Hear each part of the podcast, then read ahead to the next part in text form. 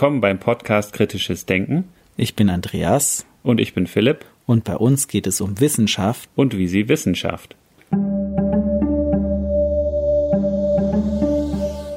In der heutigen Episode sprechen wir über Psychosen und Psychose-Früherkennung mit Frauke Schulze-Luther. Sie ist derzeit Leiterin der Forschungsgruppe Früherkennung und des Früherkennungszentrums der Klinik und Poliklinik für Psychiatrie und Psychotherapie Kliniken der Heinrich-Heine-Universität Düsseldorf. Sie ist seit fast drei Jahrzehnten in der Früherkennung und Prävention von Psychosen tätig und etablierte bereits zuvor Früherkennungszentren in Bern und Köln, letzteres als das erste Früherkennungszentrum für Psychosen in Europa. Sie entwickelte ein Früherkennungsinstrument auf Grundlage des Basissymptomkonzepts und ist Autorin von zahlreichen Forschungsartikeln. Sie war maßgeblich an der Entwicklung verschiedener Leitlinien zur Früherkennung von Psychosen beteiligt. Derzeit leitet sie das Teilprojekt Diagnostik im innovationsvorgeförderten Projekt CARE, das die Implementierung eines computergestützten Ansatzes zur Prävention von Psychosen in die klinische Versorgung in Deutschland prüft. Und nun viel Spaß beim Interview.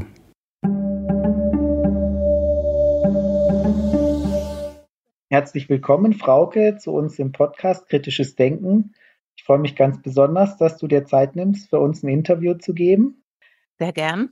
Mir ist aufgefallen, dass wir zum Thema Schizophrenie, Psychose noch gar keinen Podcast gemacht haben. Wir haben jetzt schon so viele Episoden zu so vielen verschiedenen Themen gemacht. Und zuletzt hatten wir mit Philipp Sterzer über sein Buch Illusion der Vernunft gesprochen. Und da kamen wir auf das Thema Psychose und Wahn. Und dann ist mir eingefallen, Mensch, das ist doch ein wichtiges, spannendes Thema. Und da bist du mir sofort eingefallen, Frauke, dass ich da ja eine kompetente Ansprechpartnerin kenne. Und deshalb haben wir gedacht, wir machen mal eine Episode zu dem Thema Schizophrenie. Und vielleicht starten wir mal für die Hörer erstmal zum Einstieg. Was sind eigentlich schizophrene Psychosen? Ja, schizophrene Psychosen oder Psychosen allgemein ist vielleicht so äh, eigentlich so Krankheitsbild, was einem als erstes in den Sinn kommt, wenn man so denkt, verrückt oder an psychische Erkrankungen auch denkt, nämlich ein Erkrankungsbild, wo tatsächlich der Betroffene ein wenig aus der Realität der anderen herausgerückt ist, wo er also oder sie natürlich auch dann plötzlich irgendwelche ganz anderen Wahrnehmungen zur Welt hat, ganz andere Ideen über die Welt vertritt, sich plötzlich in einer Realität wähnt, die doch deutlich sich von dem unterscheidet, was der Rest um, um den oder diejenige herum so wahrnimmt. Das nennt man dann meistens Wahn, eine Wahnvorstellung, also Denkinhalte, zur Welt, zur eigenen Situation in der Welt, die nicht zutreffend sind, aber die mit fester Überzeugung gehalten werden. Zum Beispiel, dass man von bestimmten Personengruppen verfolgt wird oder dass andere Leute die eigenen Gedanken wirklich direkt manipulieren können, zum Beispiel einem Gedanken aus dem Kopf herausklauen können oder eben regelrecht einpflanzen können oder irgendwie anders Zugriff auf die Person haben. Da würde man dann davon sprechen, dass die Ich-Grenze verletzt ist, also das, was eigentlich sonst ganz allein unter der eigenen Kontrolle ist, dass das plötzlich auch durchaus unter der Kontrolle von anderen, anderen Mächten, anderen Wesen, wie auch immer sein kann. Aber eben auch ähm, Ideen zum eigenen Körper, dass der sich vielleicht plötzlich ganz komisch verändert, hohl ist, gar nicht mehr richtig da ist, die Welt nicht richtig da ist. Ideen, die mit Eifersucht zu tun haben, die mit Liebe zu tun haben, die mit der eigenen Relevanz zu tun haben können, also so grandiose Ideen, dass man also zum Beispiel eine besondere Aufgabe hat, ein, ein wirklich ausgesprochen besonderer Mensch ist, also in, in mancher Weise so eine Zuspitzung von Narzissmus. Also ein ganz, ganz breites Spektrum an, an Ideen würde dann da drunter fallen. Und dann kämen äh, häufig noch dazu auch deutliche Wahrnehmungsstörungen, dass man Dinge wahrnimmt, die in Wirklichkeit gar nicht da sind. Bei den schizophrenen Psychosen sind das ganz häufig, gerade bei Erwachsenen ganz häufig, dass die irgendwelche Stimmen hören, ohne dass es den Sprecher eigentlich gibt. Die können Befehle geben, die können über den Patienten reden, die können die, das Verhalten des Patienten kommentieren, dass sie zum Beispiel sowas sagen wie, guck mal, jetzt spricht die da, jetzt bewegt sie die Hand, also eigentlich wie so ein Dauerkommentator sind, so ein störender und irritierender. Aber das kann natürlich auch auf der visuellen Ebene sein, gerade bei Kindern und Jugendlichen sind Halluzinationen häufig auf vielerlei Ebenen der Sinneswahrnehmung, also nicht so sehr auf das akustische primär begrenzt wie jetzt bei Erwachsenen auch aber genauso gut Körperwahrnehmung, die gestört sein kann, dass, dass man zum Beispiel das Gefühl hat, dass man eigentlich irgendetwas in sich trägt, irgendetwas in einem ist, was, wenn es nicht frühzeitig erkannt werden kann, durchaus auch gravierende Folgen haben kann, wenn derjenige zum Beispiel selbst versucht, es dann rauszuholen, das, was nicht da ist. Oder eben auch auf gustatorischer oder olfaktorischer Ebene, das heißt den Geruch oder Geschmackssinn betreffend, dass man Gerüche hat, die nicht da sind, oder auch Geschmäcker hat, die nicht da sind, was dann zum Teil auch wieder zu Wahninhalten führen kann, dass zum Beispiel, wenn irgendwie ein komischer, dauernd so ein komischer Geschmack im Essen ist, dass das dann zum Beispiel zu so einer Idee führen kann, okay, da ist irgendwas drin, das, was drin ist, ist vielleicht Gift, mich will jemand vergiften und dann also zum Beispiel zu, zu so einem paranoiden Wahn auch mitführen kann. Und dann als drittes maßgebliches Symptombild, gerade dann bei den schizophrenen Psychosen, gehört dann auch noch dazu die formalen Denkstörungen. Darunter ist zu verstehen, dass derjenige in seinem Gedankengang zumindest nach außen hin so unstrukturiert ist. Die, die Betroffenen selbst erleben das häufig gar nicht. Also gerade in der Psychose erleben die das selber gar nicht mehr als unstrukturiert. Aber für Außenstehende so unstrukturiert ist, dass das zum Teil dann einfach äh, gar nicht mehr verständlich ist, was derjenige sagt. Das kann also sein, dass es also zu wahnsinnigen Gedankensprüngen kommt, wo man sozusagen als Gesunder gar nicht hinterherkommt, bis hin, dass es eigentlich nur noch wie so ein Wortsalat ist, also wirklich, also einfach nur Wörter, die auch grammatikalisch gar keinen Sinn mehr ergeben. Und das sind eigentlich so die diagnostischen Hauptmerkmale, die für eine Psychose sprechen. Alle drei eben durchaus etwas, was bei schizophrenen Psychosen vorkommt. Aber bei anderen Psychosen, zum Beispiel bei sogenannten affektiven Psychosen, die dann zum Beispiel im, im Rahmen einer schweren Depression auch auftauchen können, da sind es dann eher Wahn und Halluzinationen, aber dann gibt es wie zum Beispiel die wahnhafte Störung, gibt es eben auch psychotische Erkrankungsbilder, die zum Beispiel nur von Wahn getragen sind, ohne dass formale Denkstörungen oder Halluzinationen noch wirklich auftauchen.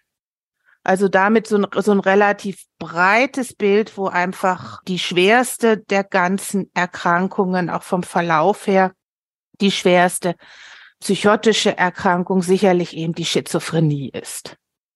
Das klingt nach, du hast es ja gesagt, so ein ganzer Blumenstrauß von Symptomatiken oder Symptombildern verschiedener Art. Und ich als Nichtmediziner stelle mir das extrem schwierig vor, das zu erkennen. Und das haben wir so ein bisschen mit Philipp Sterzer vor einigen Folgen ja auch besprochen. Und er hat sehr dafür plädiert, das so ein bisschen zu entpathologisieren, weil, weil da oftmals auch die Grenze nicht so ganz klar ist. Das ist so ein bisschen in eine Fachdiskussion abgeglitten, was, was genau sind da jetzt die Kriterien? Und ich bin sicher, da gibt es klare Kriterien, nach denen man das so abfrühstückt, mehr oder weniger als Mediziner, Medizinerin. Aber ist vielleicht so als Laie gefragt, ist es schwieriger, Schizophrenie zu diagnostizieren in den verschiedenen Abstufungen als andere psychische Erkrankungen? Oder kann man das so nicht sagen? Das kann man so sicherlich nicht sagen. Also das, das Wichtige bei den psychotischen Merkmalen, also beim Wahn, also wenn man jetzt das Vollbild der Erkrankung hat, ist dann beim Wahn, dass das eben also unabkehrbar ist. Derjenige ist absolut davon überzeugt, es ist völlig egal, was man als Gegenbeispiel nimmt. Er weiß es einfach. Es ist kulturell oder subkulturell nicht getragen. Ja, das heißt, es, es ist also eine Idee, die sich derjenige schon irgendwie selber zusammengebastelt hat und die meistens auch ihn selber und seine Person im Zentrum hat. Ja, wenn er verfolgt wird, dann wird er speziell verfolgt. Er als ganz spezifische Person, ja, oder es sind seine Gedanken, die eben von anderen kontrolliert werden. Und das ist dann äh, zum Beispiel so, dass, dass das auch diskutiert wird, zum Beispiel als ein Unterscheidungsmerkmal zu sogenannten Verschwörungstheorien, ja, oder Verschwörungstheoretikern, die ja zumindest nach meiner Auffassung zum Teil auch wirklich schon bizarr sind, wie also irgendwelche Echsenmenschen, die dann in irgendeiner Pizzeria Kinderblut trinken, ja. Also es ist, ist für mich absolut absurd. Aber das ist eben dann wirklich schon, wie, ich sage jetzt mal, wie bei normalem Glauben, eine Community, die sich da findet, wo der Einzelne sich einfach auch einem Glaubenskonstrukt anschließt.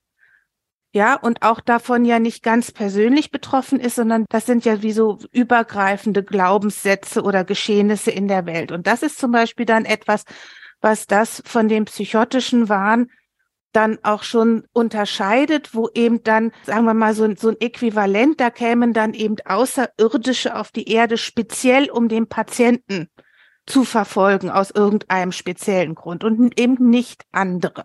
Da ist der Patient dann viel, viel mehr im Mittelpunkt. Und wie gesagt, es gibt auch keine weitere Glaubenscommunity, die das glaubt. Ansonsten müsste man auch diskutieren, ob ganz normal der Glaube an Gott wenn jemand da sehr, sehr gläubig ist und davon überzeugt ist, dass es Gott gibt, ohne dass ihn ja bislang jemand nachweisen konnte, ob das sonst nicht auch was Wahnhaftes wäre.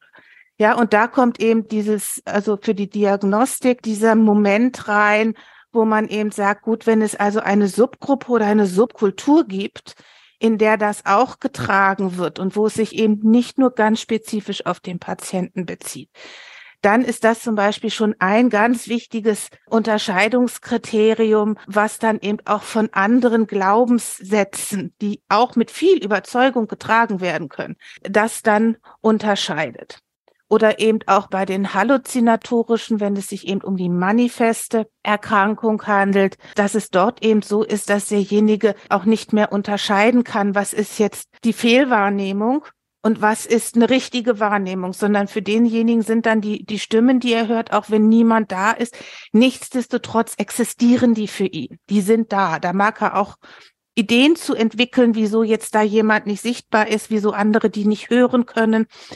Daraus können sich dann auch systematisierte, so nennt man das dann, Warnkonstrukte entwickeln, die also sozusagen alles das, was andere als Gegenargument nehmen könnten, irgendwie so reinbauen, verwursteln und eben eigentlich immer mehr erklären.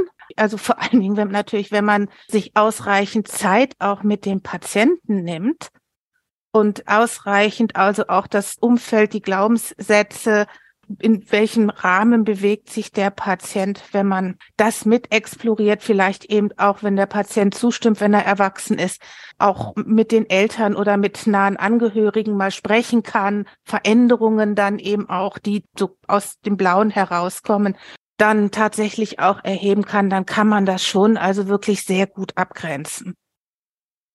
Und findet mhm. das dann auch tatsächlich nicht mehr besonders häufig in der Allgemeinbevölkerung.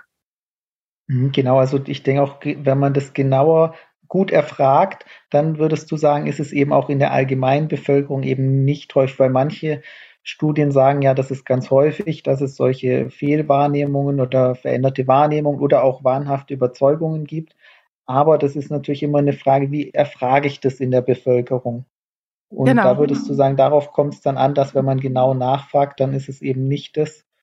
Und oft ist es ja auch bei einem Wahn dass die Art, wie komme ich da drauf, du hast es schon gesagt, dann eher aus dem Blauen heraus oder ich mache irgendeine Beobachtung und gebe dem dann eine Bedeutung. Ne? Ich, ich beobachte irgendwas und sage dann, aha, schau mal, der hat jetzt die Hand so und so bewegt und deswegen will er mich umbringen. Wo man sozusagen als nicht daran glauben, da auch gar nicht diesen Zusammenhang herstellen kann, weil dann solche Assoziationen entstehen, die, die man als jemand, der eben nicht davon überzeugt ist, gar nicht verstehen kann, während jetzt jemand, der in einer Verschwörungstheorie anhängt, zumindest manchmal noch Argumente vorbringt, die man vielleicht verstehen könnte, das, das gar nicht so. Das können ja Leute mit Psychose auch. Ja, deswegen ist mhm. es ja auch manchmal so, oder was heißt manchmal so, leider sehr häufig so, dass eine Psychose erstmal gar nicht so richtig erkannt wird, weil sich die ja oft auch schleichend entwickelt. Das wird immer ein bisschen komischer, zum Beispiel, wenn wir jetzt einfach mal beim Wahn bleiben. Da werden die Ideen immer so ein bisschen komischer. Am Anfang kann derjenige sich vielleicht auch noch davon distanzieren, lernt vielleicht dann auch recht schnell, oh nee, das, das glauben mir andere nicht. Ich rede vielleicht gar nicht mehr so darüber. Ja, oder rutscht da so schleichend immer mehr in diese Wahnwelt rein, dass es andere vielleicht gar nicht so mitkriegen. Ja, deswegen ist es, ist es ja manchmal auch so, dass, oder vielfach so, dass, dass so eine Psychose, selbst wenn sie schon da ist, und man denkt ja so, wie, wenn da jemand einen Wahn hat, wenn da jemand solche Halluzinationen hat, ja, dann, dann, das muss man doch schnell sehen. Ja, nein, tut man leider nicht, selbst Professionelle nicht unbedingt. Solange derjenige eben noch nicht gravierende Funktionseinbußen hat, also sich noch nicht aufgrund seines Wahns völlig auffällig verhält, dann fällt es natürlich anderen sehr schnell auf. Oder wenn er eben noch keine formalen Denkstörungen hat, auch das fällt anderen sehr schnell auf. Aber alles andere kann häufig so ein bisschen als ein bisschen spinnerig, na ja, der hat da schon immer ein bisschen seltsam. Das Ganze kann sich ja so durchaus im Mittel entwickelt sich das über fünf, sechs Jahre. Ja, also da hat die Umwelt auch viel Zeit, sich so langsam an, ich sag mal, immer mehr Eigenheiten zu gewöhnen. Ja, und das dann also auch eine lange Zeit erstmal mitzumachen. Wie gesagt, insbesondere solange derjenige ansonsten noch irgendwie funktioniert. Und eben Betroffene erzählen das nicht unbedingt spontan, weil sie vielleicht auch am Anfang merken, das ist irgendwie ein bisschen seltsam, erzähle ich vielleicht nicht gerade jedem. Kommt nicht gut an. Kommt nicht gut an. Äh, genau. andere reagieren da vielleicht komisch ja. drauf. Oder ich würde auch komisch reagieren, wenn mir so mal jemand äh, Ähnliches erzählt. Ja.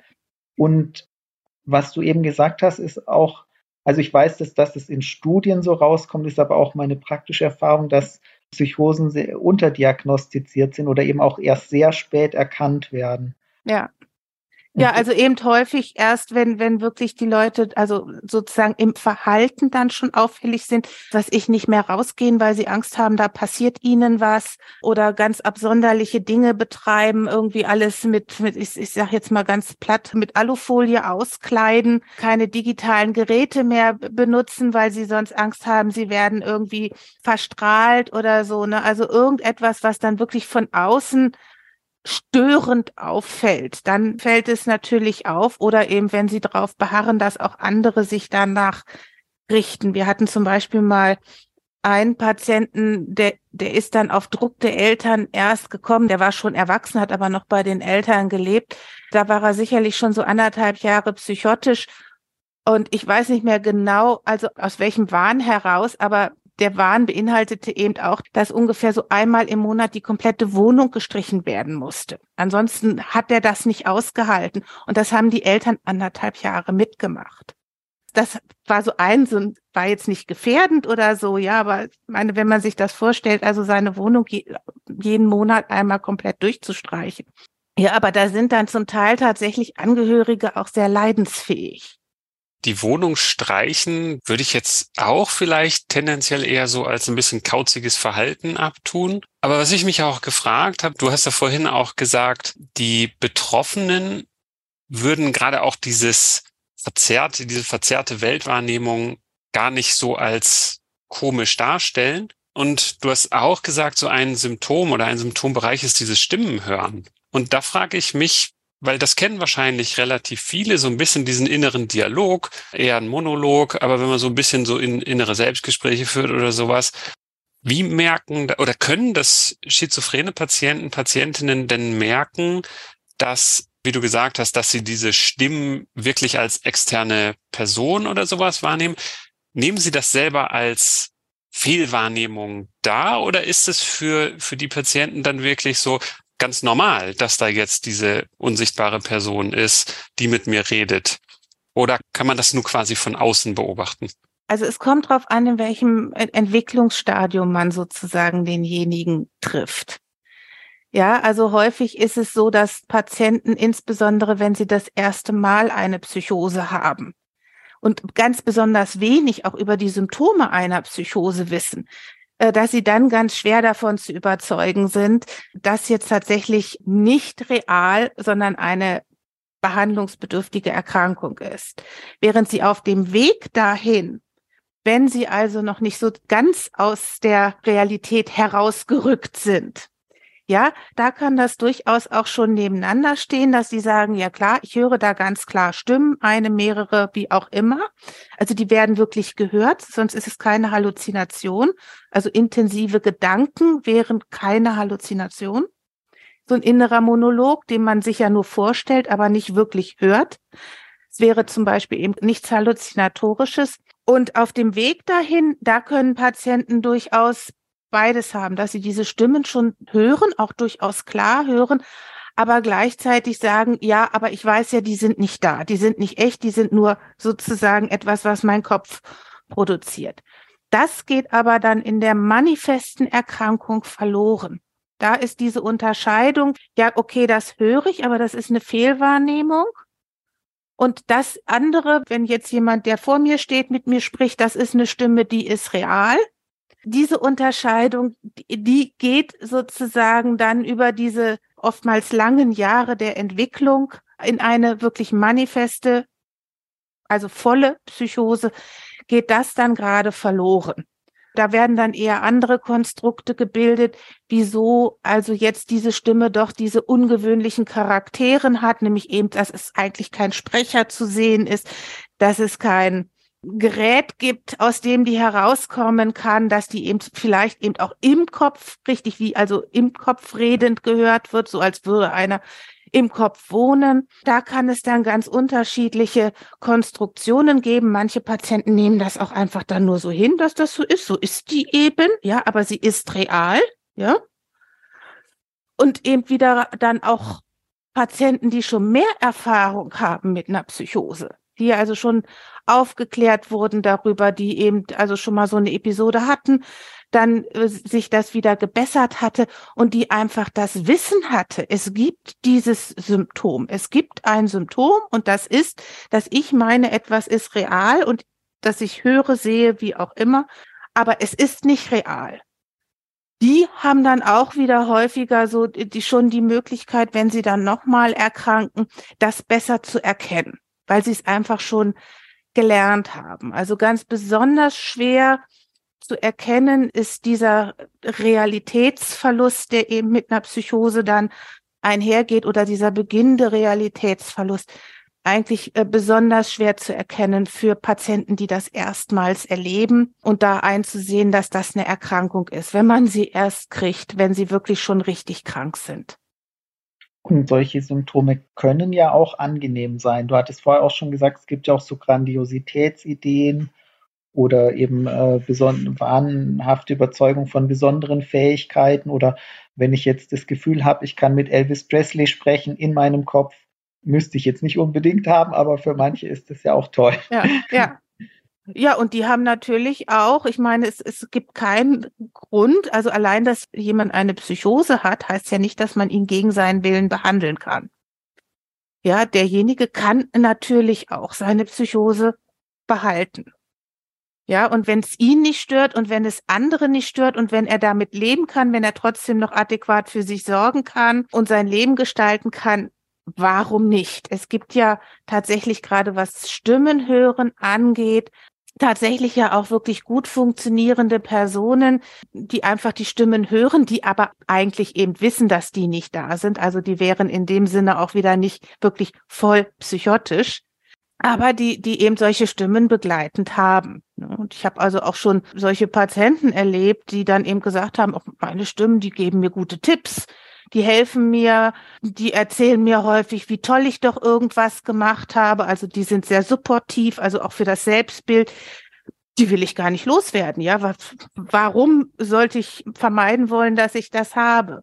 Aber das Gros ist tatsächlich eher eingeschränkt und leidet unter den Stimmen und das Gros hat auch häufig wirklich abwertende Stimmen oder Stimmen, die ihnen sagen, sie sollen irgendwas machen, was sie eigentlich überhaupt nicht machen wollen, sie dann auch bedrohen was passiert, wenn sie das nicht machen, wenn du das jetzt nicht machst, wenn du nichts gehorchst, dann sorge ich dafür, dass deinen Eltern, deinen Freunden oder oder dir irgendwas Schlimmes passiert. Also, und das sind natürlich, also ich sag mal, solche Begleiter braucht man nicht. Ne? Ja, das klingt für mich so, wie du es gerade beschrieben hast, wie so ein externalisiertes Teammitglied aus dem inneren Team, so wie Friedemann Schulz von Thun das beschrieben hat. Aber wenn natürlich mehrheitlich die negativ auftreten, ne, ist wahrscheinlich eher Leidensdruck, der dadurch entsteht. Ja, aber wie gesagt, zum Teil eben auch, dass die Sachen sagen, die gar nicht in den Kontext gehören, ja, wo man dann eben auch gut erfragen kann, sagen die denn irgendwas, was, was zu deiner Stimmung passt, ja, oder was sonst so gerade eigentlich in den Kontext reinpasst. Und vielfach ist das eben gar nicht der Fall. Also zum Beispiel auch, wenn die sich einfach über irgendwas unterhalten. Ja, sagen wir, wir wollen jetzt unsere Unterhaltung über Psychosen führen und du hättest da jetzt sozusagen in deinem Kopf äh, Leute, die über die letzten Sportergebnisse reden oder wie das Wetter draußen ist, ja, und also da dauernd im Hintergrund über irgendwas quatschen. Ja, das kann man sich vorstellen, das ist dann natürlich auch irgendwann echt schwierig, auch für die Konzentration und damit natürlich auch für die Leistungsfähigkeit. Und das ist ja auch schon früh, du hast ja gesagt, der Vorlauf sozusagen bis zur manifesten Erkrankung ist ja im Mittel mehrere Jahre. Das können fünf, sechs Jahre sein.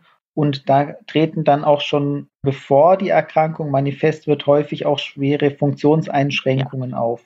Ja, also das hat jetzt so die, die sogenannte Früherkennungsforschung oder eben so eine präventive Forschung, die es jetzt so seit 25, 30 Jahren etwa gibt, die hat das schon gezeigt, dass tatsächlich also Patienten, die in so einem Risikostadium sind, man kann ja sozusagen im Vorfeld der Psychose kann man e, ein erhöhtes Risiko feststellen, aber nicht 100 Prozent sagen, so, der kriegt's und der kriegt's nicht. Aber man kann eben schon ein deutlich erhöhtes Risiko feststellen.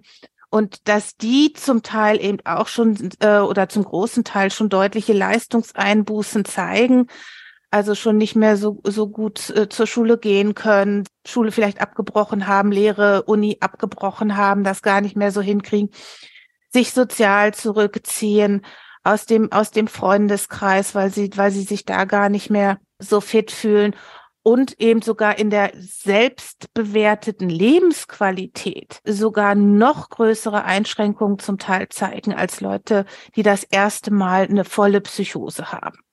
Ja, also dadurch also sich wirklich sehr, sehr stark auch schon eingeschränkt fühlen und eben tatsächlich auch also zumindest die, die Hilfe suchen, deutlich, deutlich eingeschränkt sind und zum Teil auch darunter schon so leiden, dass sie dann auch bereits sozusagen als Reaktion auch schon eine Depression ausgebildet haben, ja, weil es, weil es ihnen einfach schlecht geht, weil sie nicht mehr so funktionieren, weil sie sich nicht erklären können, wieso sie eigentlich nicht mehr so funktionieren, wie sie es von sich gewohnt sind und darüber dann eben auch äh, depressiv werden, gerade wenn sie dann auch Hilfe suchen und keine bekommen.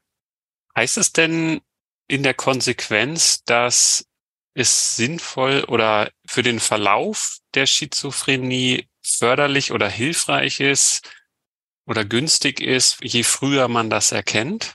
Unbedingt. Auch trotz aller Hoffnungen, die man dann so in die neuroleptischen Medikationen, seien es erstmal die alten gewesen oder dann jetzt die, die neue Generation der Neuroleptika gesetzt hat, sind Psychosen nach wie vor, also wenn sie einmal ausgebrochen sind, zählen sie zu den Erkrankungen, die mit die meisten durch Behinderung verloren oder gelebten Jahre haben, weil sie eben häufig chronifizieren, früh auftreten, anders zum Beispiel als Demenzen und häufig schon dazu führen, dass Personen vor dem 30. Lebensjahr berentet werden weil es bis dahin bereits dann schon chronifiziert ist. Also schlicht und ergreifend, weil sie also ihren Peak oder ihren Erkrankungs-, Ersterkrankungsgipfel so um die Ende der Teenagerzeit, Anfang der Zwanziger haben. Also gerade in einer Entwicklungsspanne, wo man eigentlich ganz wichtige, auch für das weitere Leben wichtige Entwicklungsschritte machen würde, die natürlich aber stressig sind.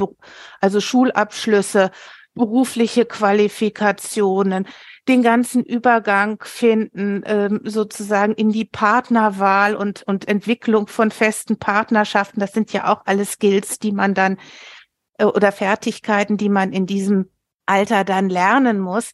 Also alles das, was man eigentlich so, ich sag mal, bis zu den etwa 30., 25., 30. Lebensjahr, wo man dann sagt, so, so, und jetzt ist alles so ein bisschen gesettelt und jetzt weiß man, wo es hingeht und so, das fällt ja ausgerechnet alles in dieses Alter. Und wenn da plötzlich so eine, so eine doch schwere Erkrankung reinkommt, die eben einem auch kognitiv im Denken und in der Leistungsfähigkeit dann auch behindert, dann sind das schon gravierende Einbrüche, die eben tatsächlich auch schon in dieser Zeit, in diesen im Durchschnitt fünf bis sechs Jahren, in denen sich eigentlich die manifeste Erkrankung erst entwickelt, die sich da schon zeigen und eben häufig im Sinne von gar nicht so von Leistungseinbrüchen, sondern eher dadurch, dass das Entwicklungsschritte nicht mehr gemacht werden, so dass man immer mehr im Vergleich zu Gleichaltrigen dann eigentlich immer mehr hinterherhinkt. Also wenn man das früh erkennt, was sind denn dann noch andere Möglichkeiten, die man da therapeutisch oder in welcher Form auch immer hat? Und eine andere Frage, die ich noch habe, ähm, was sind Neuroleptika? Was machen die? Ich fange vielleicht erstmal mit den Neuroleptikern an. Neuroleptika sind eine Klasse von Psychopharmaka, die speziell mit Blick auf Psychosen, insbesondere meistens, also gerade die Älteren mit Blick auf die Positivsymptomatik. Positivsymptomatik ist eben formale Denkstörung, Halluzination und Wahn entwickelt worden und speziell auf die Neurotransmitter im Hirn wirken sollen, von denen man glaubt oder ja auch schon nachgewiesen hat, dass sie während einer Psychose nicht mehr im Gleichgewicht sind. Also um da sozusagen die, die, die Neurotransmitter wieder mehr ins Gleichgewicht zu bringen, ähnlich wie bei, dass man das ja auch mit Antidepressiva versucht, nur eben, dass man dort davon ausgeht, dass es eine andere Imbalance entstanden ist im Gehirn. Also die haben dann eine andere Zielrichtung. So versucht man das eben mit den Antipsychotikern oder eben den Neuroleptikern. Das ist, kann man sozusagen beide Begriffe benutzen, eben Antipsychotika oder Neuroleptika. Und im Frühstadium, da verbindet man natürlich zum einen die Hoffnung, dass sich Betroffene überhaupt noch behandeln lassen wollen. Ja, ich hatte vorhin ja schon mal ganz kurz angesprochen, also wenn jemand die manifeste Psychose hat, insbesondere das erste Mal und noch gar nichts über die Erkrankung weiß, dass er ja dann auch ohne jeglichen Zweifel von seinen Ideen überzeugt ist oder ohne jeglichen Zweifel davon überzeugt ist, dass das, was er da wahrnimmt, auch tatsächlich real ist oder eben seine eigenen Denkstörungen, seine eigenen formalen Denkstörungen selber gar nicht mehr wahrnimmt. Und dann ist es natürlich, wenn jemand gar nicht mehr merkt eigentlich, dass er krank ist, sondern das schlicht und ergreifend nach außen attribuiert, ja. Ich weiß ja, wie das ist. Ihr glaubt mir das nur nicht. Oder ihr seid nur zu blöd, es zu sehen, zu hören, aus irgendeinem Grund. Dann ist es natürlich relativ schwierig, mit dem äh, zu, äh, zu diskutieren, dass er sich behandeln lassen sollte. Ja, und da ist natürlich eine Hoffnung, wenn man das eben in diesen ich, durchschnittlich fünf bis sechs Jahren, in denen sich das dann erst entwickelt und wo eben gerade diese völlige Überzeugung noch nicht da ist, ja, dann gibt es natürlich schon mal eine ganz andere Grundlage, da mit Patienten äh, auch zu reden oder eine ganz andere Grundlage auch, warum derjenige dann Hilfe sucht. Nämlich weil er selber merkt, bei mir stimmt was nicht. Da denke ich Mist. Das merken Leute zum Teil am Anfang durchaus selbst, ja, dass sie dann zum Beispiel sagen, ja, da sitze ich im Bus und ich habe jetzt immer mehr, plötzlich äh, kommt mir da der Eindruck, andere lesen meine Gedanken. Wenn ich da nur kurz drüber nachdenke, weiß ich, es ist absoluter Blödsinn. Ja, das kann gar nicht gehen. Ja, aber ein halbes Jahr später ist das dann vielleicht schon so, ja, also dieser Eindruck kommt so oft und ist so stark, dass ich doch angefangen habe zu überlegen, wie das gehen kann und ob das nicht vielleicht doch gehen kann. Ja, weil sich mir persönlich dieser Eindruck eben immer wieder so aufdrängt. Und wenn es dann eben irgendwann so weit ist, dass der sagt, alles klar, das ist so, ja, gar kein Zweifel mehr. Dann ist mit ihm natürlich schwierig darüber zu diskutieren, während das vorher durchaus noch geht. Also so, dass, dass da einmal natürlich die Hoffnung da ist, es ist eine ganz andere sogenannte Compliance, also sozusagen eine Bereitschaft, äh, eine Behandlung mitzumachen, dann auch da ist Und auch, und das haben eben auch Behandlungsstudien in diesem Risikostadium gezeigt, dass dort eben auch durchaus äh, psychotherapeutische Verfahren genauso wirksam sind wie niedrig dosierte Neuroleptika, aber natürlich eben weniger Nebenwirkungen haben. Ne? Denn so gut und wichtig Neuroleptika bei der manifesten Erkrankung sind, es ist eben leider auch eine Gruppe von Medikamenten, die doch dazu neigt, deutliche Nebenwirkungen zu zeigen und wo es manchmal auch eine relativ lange Strecke sein kann. Es gibt bislang noch keine Möglichkeiten zu sagen, das ist das, dieses Neuroleptikum ist das genau das Richtige für diesen Patienten. Es gibt Forschung dafür, wie man das vielleicht besser vorhersagen kann, wie so das Wirkungs-Nebenwirkungsprofil von verschiedenen Neuroleptikern für einen individuellen Patienten ist. Aber bislang ist es eben noch so ein Versuch und Irrtum, das Neuroleptikum dann zu finden, von dem der Patient am meisten profitiert und am wenigsten Nebenwirkungen hat.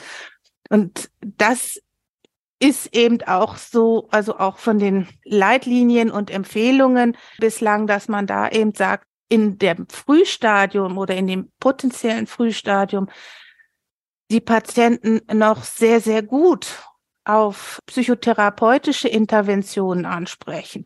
Ja, dass man ihnen zum Beispiel auch äh, gute Alternativmodelle für komische Ideen an die Hand gibt, dass man ihnen das gut erklärt, wie sowas zustande kommen kann. Also sie gut in die Lage versetzt, die Realität zu prüfen und die besser zu prüfen und eben nicht langsam dann in so einen Vollwahn hineinzurutschen dass man mit solchen Methoden natürlich doch viel geringere Wahrscheinlichkeiten hat, irgendwelche unerwünschten Nebenwirkungen zu haben, vor allen Dingen natürlich nicht körperlicherseits, als jetzt mit Neuroleptika dann später.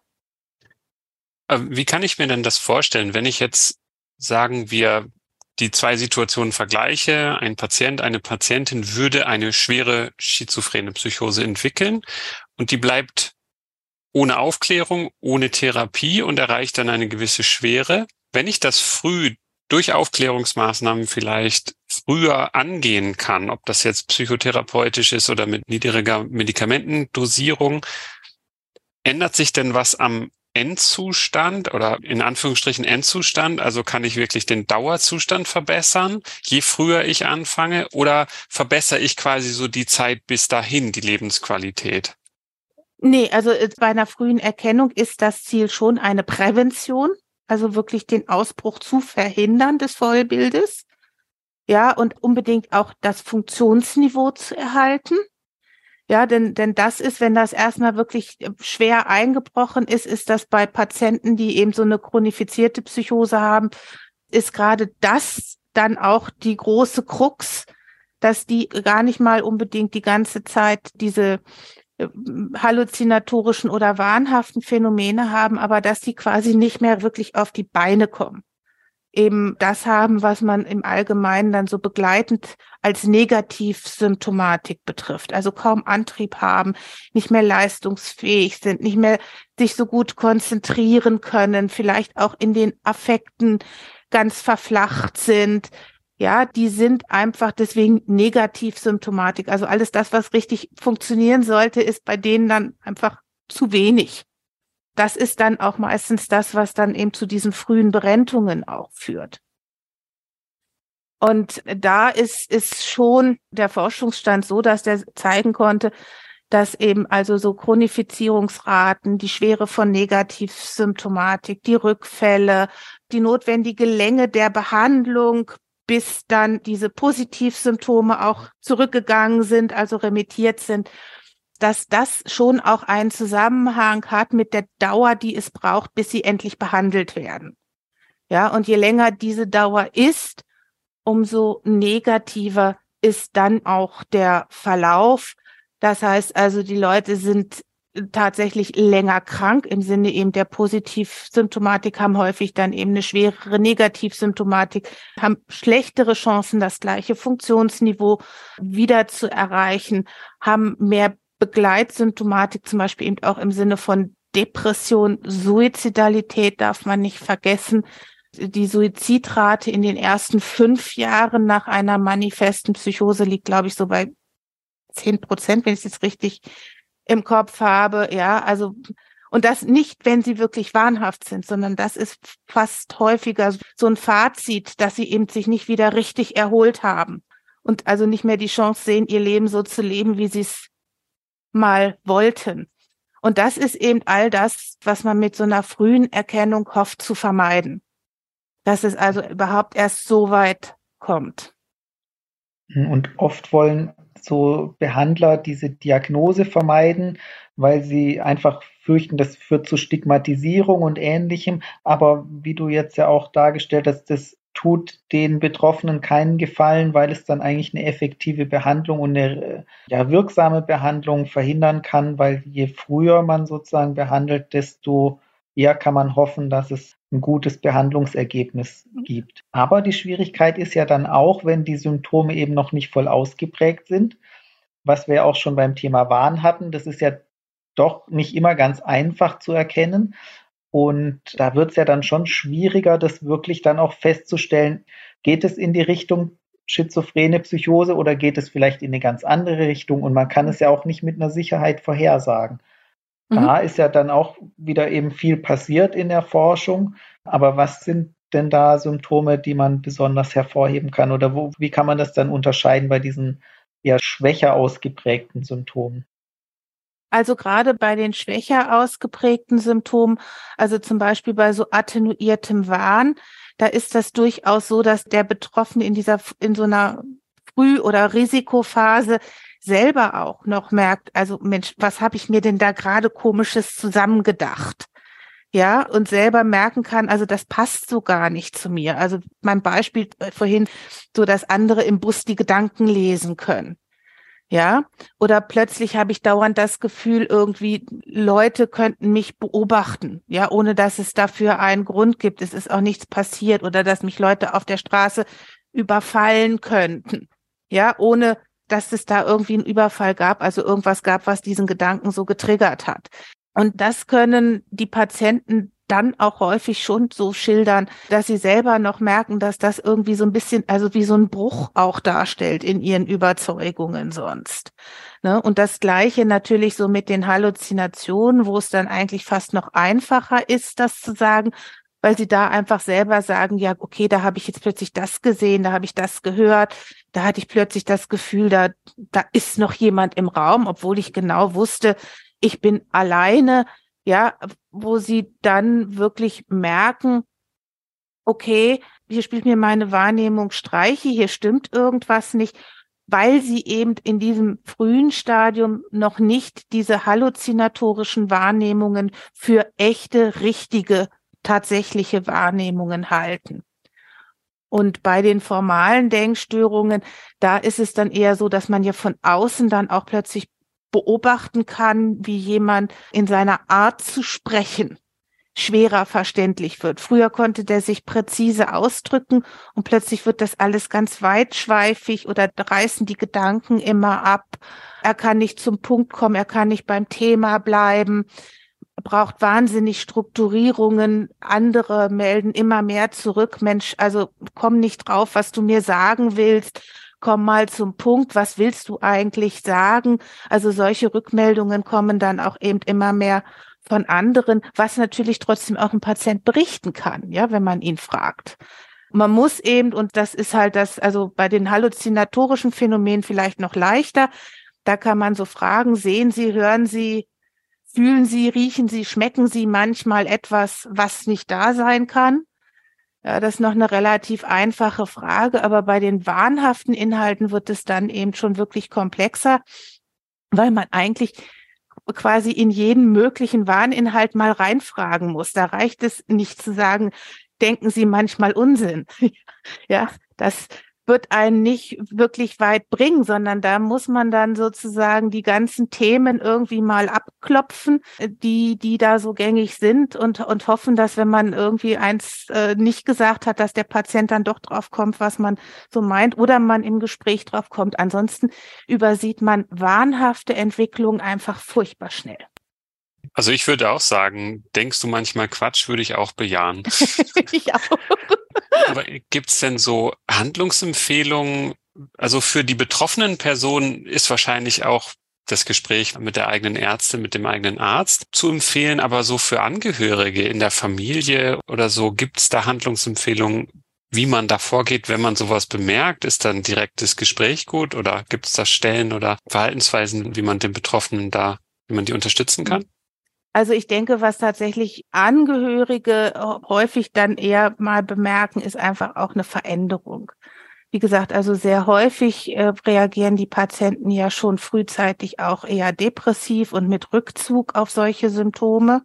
Und das ist natürlich was, was Angehörige sehen können. Ich denke, man würde die Angehörigen etwas überfordern, wenn man jetzt erwarten würde, dass die speziell erkennen, was da gerade dabei ist, sich zu entwickeln. Aber es wäre natürlich tatsächlich hilfreich, gerade auch so bei Adoleszenten hatten wir das häufig, dass dann so gesagt wird, naja, es ist ein Teenager, die benehmen sich nun mal komisch, die sind nun mal komisch. Ja, stimmt ja auch zum Teil. Auch das ist ja wissenschaftlich belegt, dass durch die ganze, ich nenne es jetzt mal Neuverkabelung des Gehirns, auch zwischenzeitlich mal äh, viel Unsinn verkabelt ist.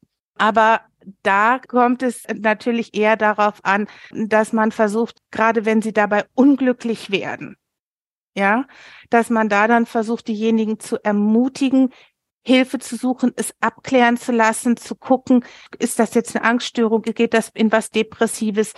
Ist es überhaupt was, wo man sich so Gedanken machen muss? Ja, manche kommen ja auch, machen sich Gedanken und dann sagen wir, ist doch in ihrer Lebenssituation jetzt eigentlich relativ normal. Sie brauchen jetzt vielleicht einfach ein bisschen Unterstützung in dieser Lebenssituation, aber gar nicht unbedingt eine Behandlung für eine manifeste Erkrankung oder so, ne? Und äh, das überhaupt früher abklären zu lassen. Ja, also so wie wenn man, ich sag jetzt mal, einen Tag Bauchschmerzen hat, vielleicht noch mal abwartet.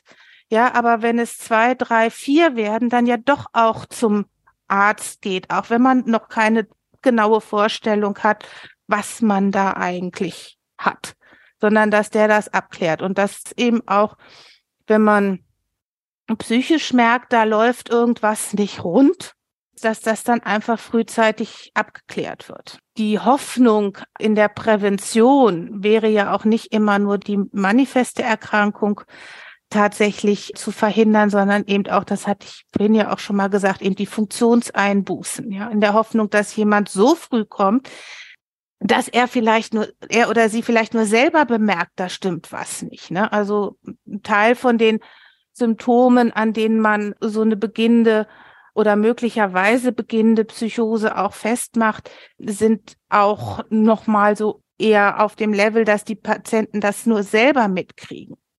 Ja, dass, dass sie zum Beispiel selber mitkriegen, dass im Denken, auch wenn sie gut konzentriert sind, dass da plötzlich irgendwelche Sachen passieren, die sie so nicht kennen. Ja, also dass sie zum Beispiel irgendwas erzählen, von dem sie auch schon ganz genau wissen eigentlich, wie es weitergeht und plötzlich ist so zack der Gedanke weg und wie abgeschnitten Kopf ist leer, obwohl sie das in der Situation nie erwarten würden. Vielleicht mal kennen würden, wenn sie müde sind und sich dann auch erklären könnten, aber plötzlich passiert sowas, wenn sie eigentlich ganz wach, ganz konzentriert sind oder dass dann so ganz unsinnige Dinge reinkommen, die völlig banal sind. Also vielleicht wieder so, ich, wir reden hier jetzt über Psychosen und, und mittendrin käme mir plötzlich so der Gedanke, pff, der Ball ist rund.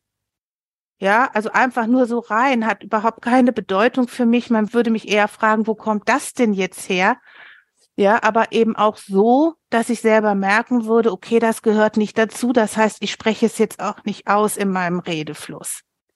Ja, oder das Gedanken wirklich so wie auf die Person einstürzen. Wirklich in einem wilden Kuddelmuddel ohne Thema, ohne dass sie das so richtig stoppen können oder dass es Schwierigkeiten gibt, tatsächlich so Sprache, also im Sprachverständnis, die eigene Sprache ein bisschen plötzlich ist wie so eine Fremdsprache, wo man zum Beispiel Wörter hört und denkt so Mensch, Mensch, Mensch, Mensch, Mensch, das kenne ich doch, was war das nochmal? Oder andersrum, dass man einen ganz klaren Gedanken hat, aber irgendwie länger nach den Worten suchen muss, um ihn in Worte zu fassen, obwohl es nichts Kompliziertes ist. Und sowas passiert dann da plötzlich mit der Muttersprache und wird selbst erlebt. Ja, und dann vielleicht eben noch so on and off. Mal ist es, mal geht's wieder ganz normal. Dann plötzlich passiert das wieder und man kann gar nicht feststellen, woran das liegt.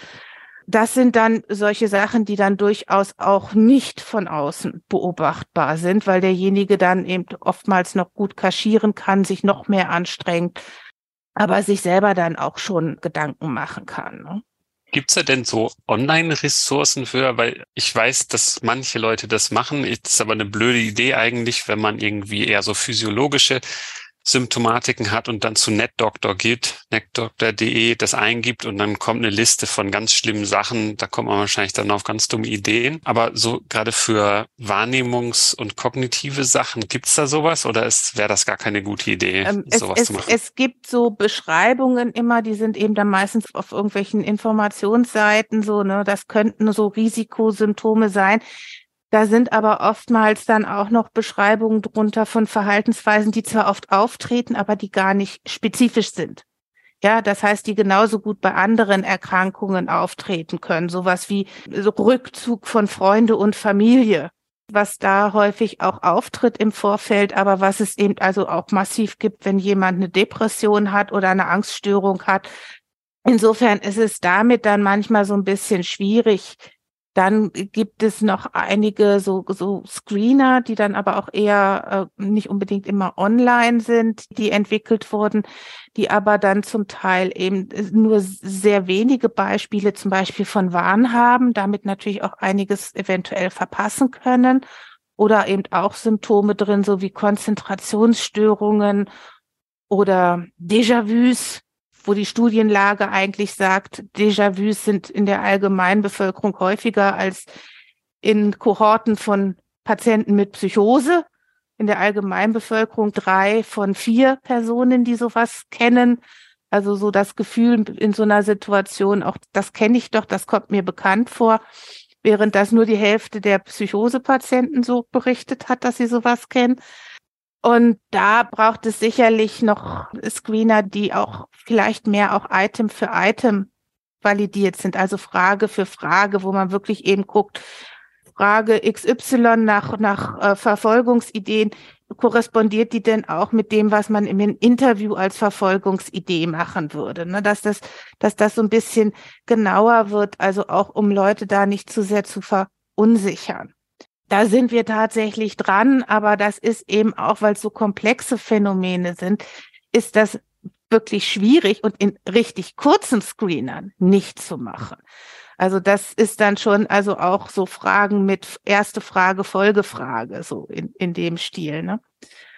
Aber das ist sicherlich da, aber also am validesten weiß man es einfach, wenn man wirklich dann erstmal zu einem Psychologen, Psychiater geht und dann schaut, ob der da auch Hinweise sieht und einen dann in eine Spezialambulanz überweist.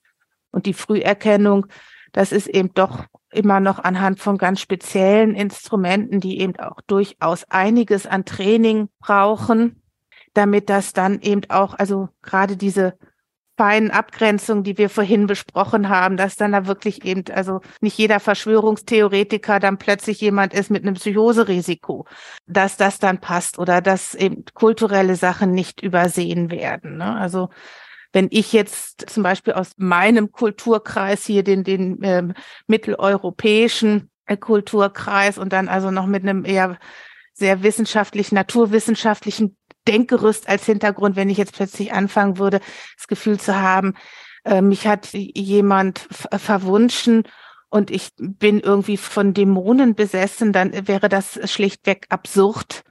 Während wenn ich jetzt aus einem Hintergrund kommen würde, zum Beispiel aus der Karibik oder aus Benin, wo Voodoo ja als Religion absolut anerkannt ist, dann wäre das im Zweifelsfall eben eine völlig rationale, zu meinem Kulturkreis gehörende Möglichkeit, die nichts, also per se erstmal nichts Pathologisches hätte. Ne? Und das, solche Dinge müssen natürlich auch immer mit berücksichtigt werden. Und dafür braucht man eben Zeit. Ne?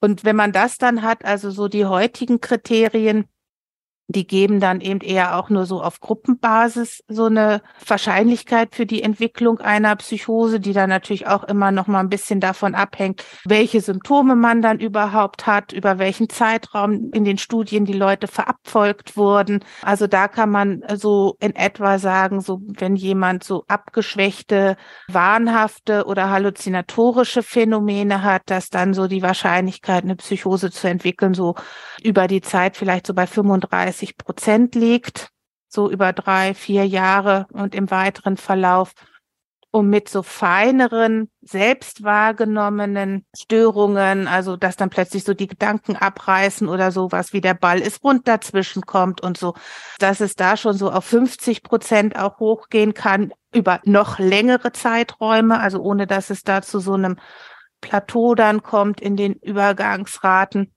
Und da ist jetzt eben so die Hoffnung mittels inzwischen verbesserter Verfahren, vor allen Dingen Verfahren, die so auf Methoden der künstlichen Intelligenz beruhen.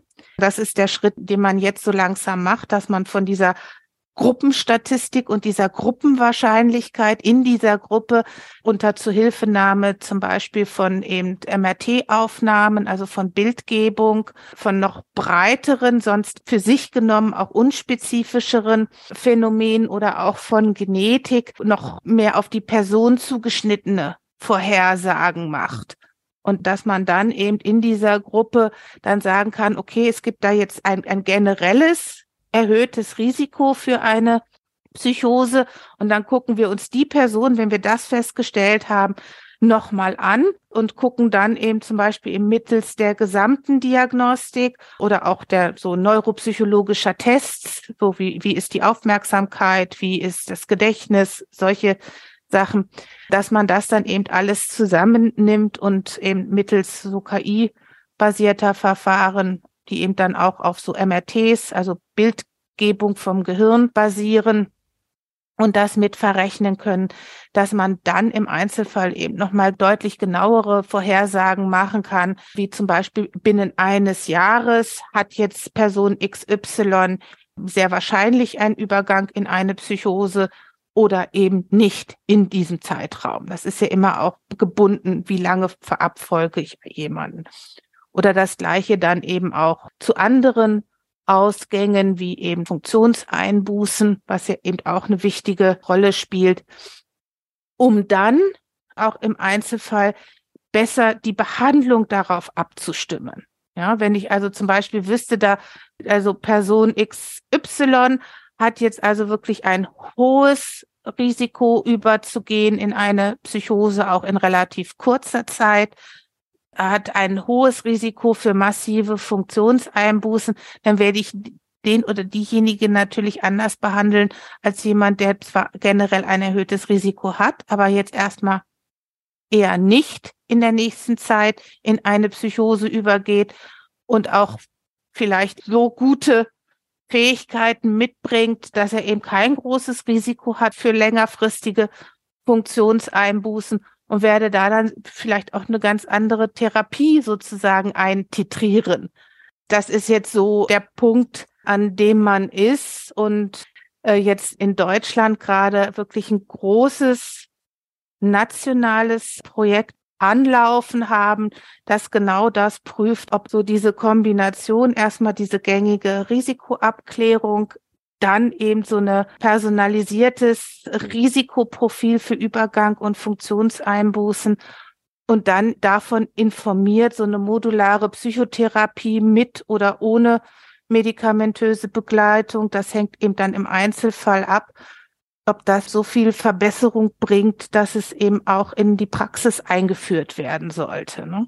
Das ist das sogenannte CARE-Projekt wo wir jetzt dann mit der Rekrutierung in fast 40 Kliniken anfangen, Kinder und Jugendliche und Erwachsene zusammen. Das ist für Deutschland auch schon was, dass da also so viel Zusammenarbeit zwischen diesen beiden Professionen ist und wo wir eben wirklich prüfen, ob es sich auch für die Krankenkassen also die Kostenträger lohnt, das in Zukunft dann auch breiter anzubieten und zu finanzieren. Und zum Beispiel ein großer Brocken dieser hoffentlich zukünftigen Finanzierung ist dann eben, dass also auch deutlich mehr Diagnostik finanziert werden soll, eben um auch wirklich gut diese feinen Abgrenzungen vornehmen zu können. Ne? Denn das ist einfach häufig auch ein Vergütungsproblem. Wenn ganz wenig Diagnostik nur vergütet wird, dann wird wenig Diagnostik gemacht und dann bleibt nichts anderes mehr manchmal übrig als ein bisschen Wischiwaschi und Dinge werden übersehen ne? oder falsch eingeordnet.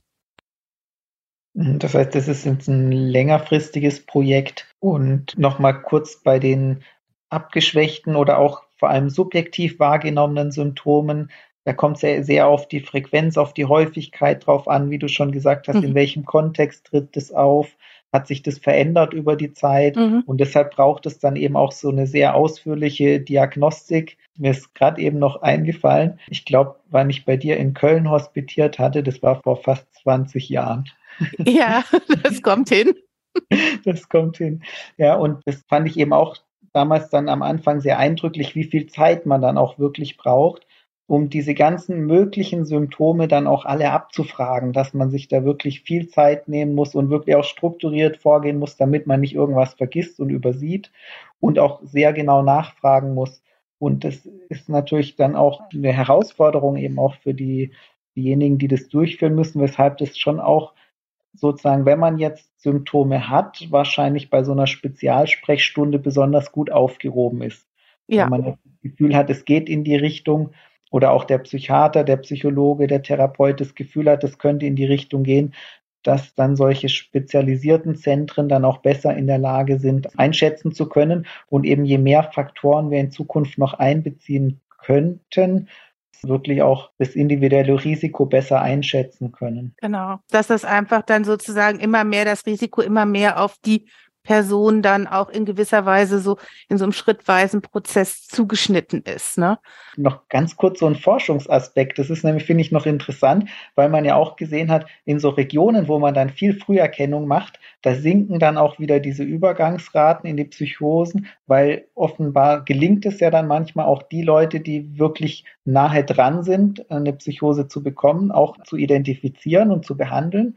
Und deshalb sind die Studienergebnisse ja dann auch so ein bisschen davon abhängig, wie sensibilisiert ist die Bevölkerung, wie gut ist die Versorgungsstruktur und so, dass sich das auch mit der Zeit verändern kann. Hm.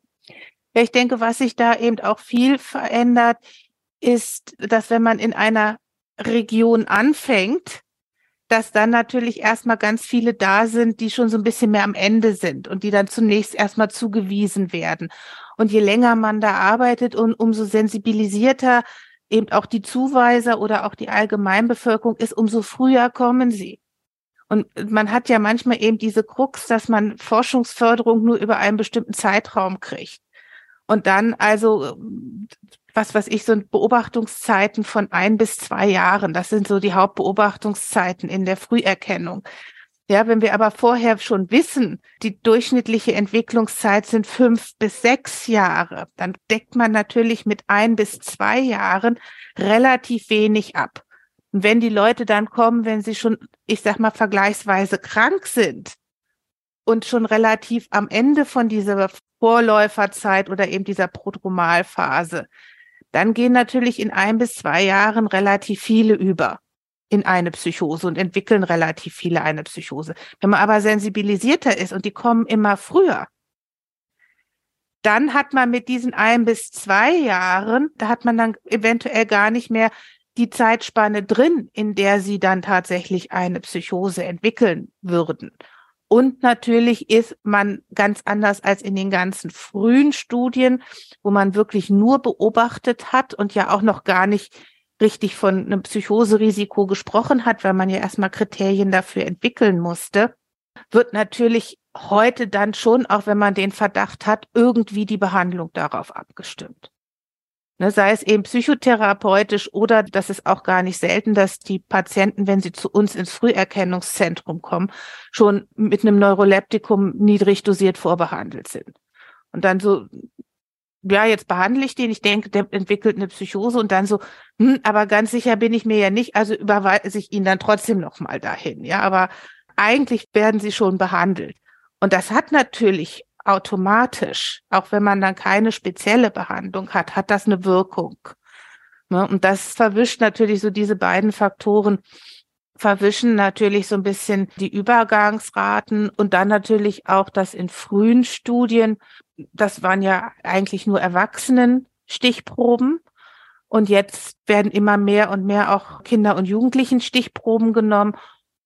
Und es ist tatsächlich so, dass ja auch epidemiologische Studien gezeigt haben, dass solche Phänomene auch bei jüngeren Stichproben häufiger sind. Vor allen Dingen alles, was die Wahrnehmung betrifft. Also weniger so wahnhafte Inhalte, die sind in jüngeren Stichproben einfach mit weniger Behinderung verbunden oder mit weniger negativem Effekt aufs Leben verbunden. Aber so halluzinatorische Phänomene, gerade attenuierter Art, die sind tatsächlich bei Kindern und Jugendlichen bis etwa so 16 Jahren tatsächlich in mehreren Studien als häufiger beschrieben. Und diese feinen Störungen im Denken, die sogar bis etwa in die Anfang 20er hinein, wobei sie in den meisten Fällen eben wirklich sehr selten auftreten und auch wieder rasch zurückgehen und nicht eben wirklich denjenigen deutlich einschränken.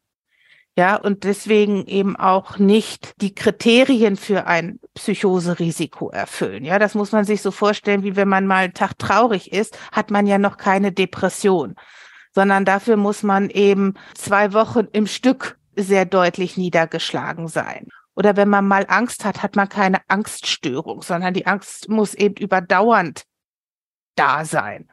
Und so ist das natürlich bei diesen Phänomenen auch, dass dann nicht das einzelne Phänomen, wenn es einmal auftritt, das Risikosyndrom ausmacht, sondern schon eben in einem bestimmten Verlauf auftreten sollte, also zum Teil eben relativ neuer sein sollte oder überhaupt mal neu und als nicht zu sich gehörend erlebt werden und eben auch so mindestens so einmal die Woche auftreten sollte, also nicht total selten sein sollte.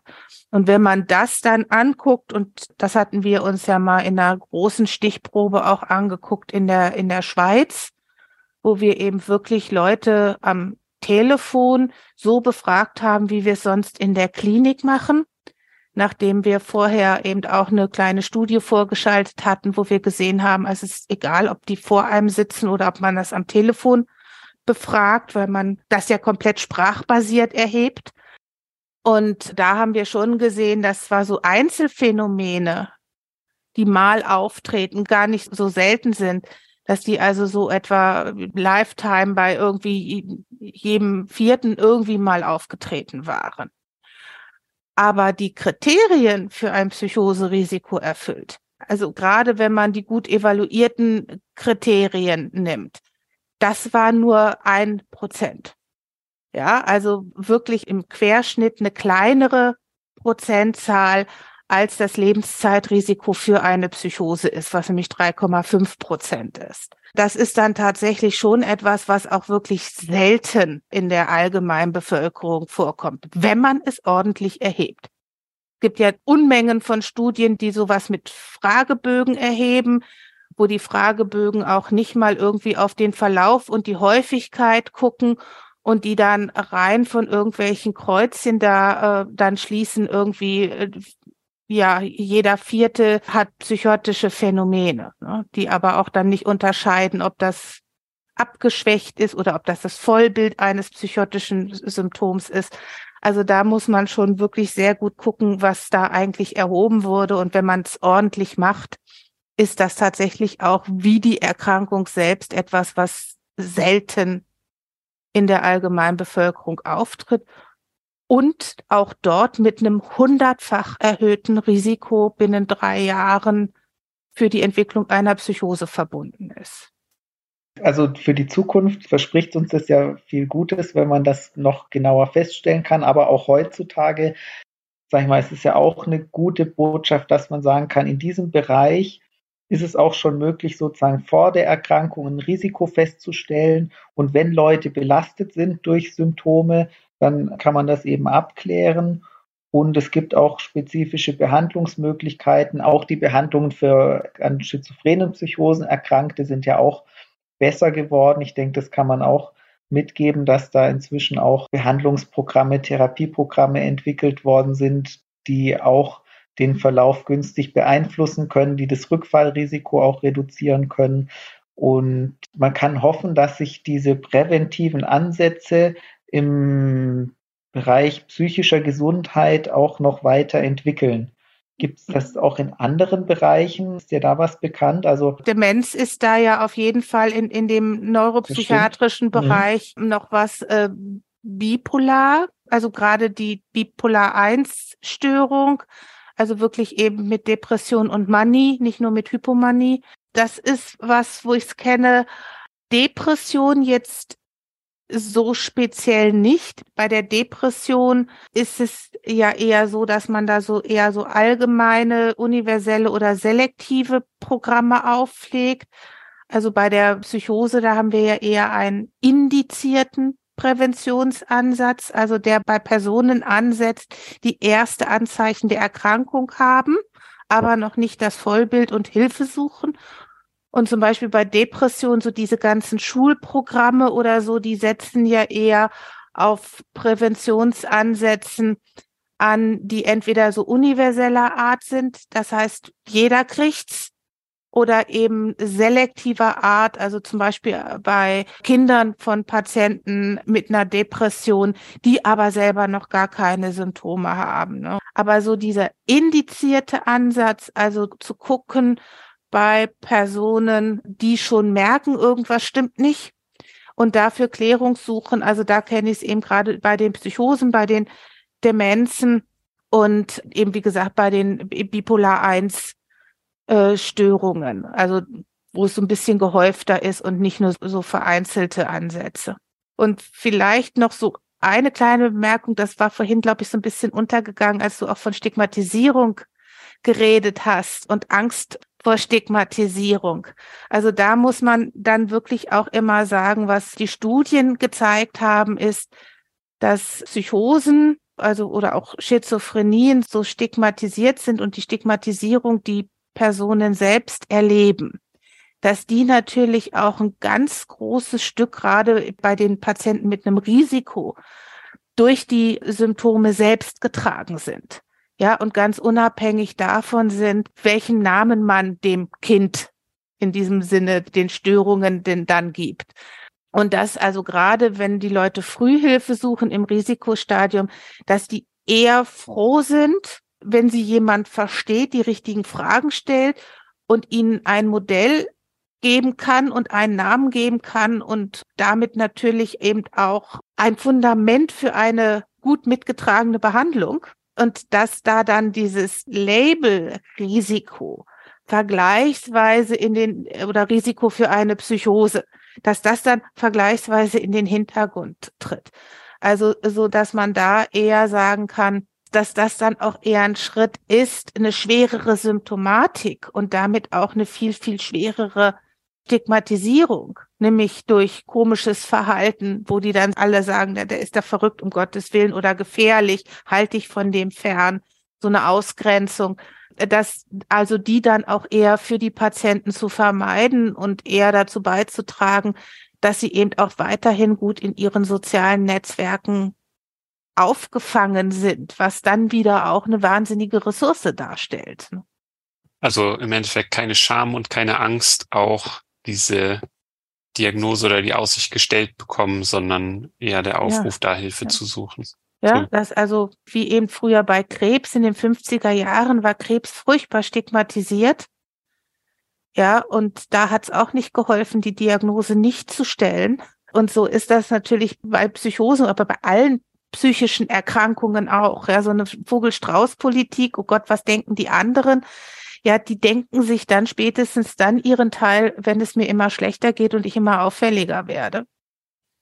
Gut, ja, das ist ein sehr weites Feld. Man könnte jetzt noch über die ganz allgemeinen Risikofaktoren für Psychosen, wie häufig das auftritt und so weiter. Man kann wirklich da auch noch viel rein vertiefen, aber ich finde, du hast uns jetzt einen sehr schönen Einblick gegeben und vielleicht auch manchen Hörern auch Ideen, Hinweise, wenn man selber bei sich Veränderungen bemerkt oder bei anderen.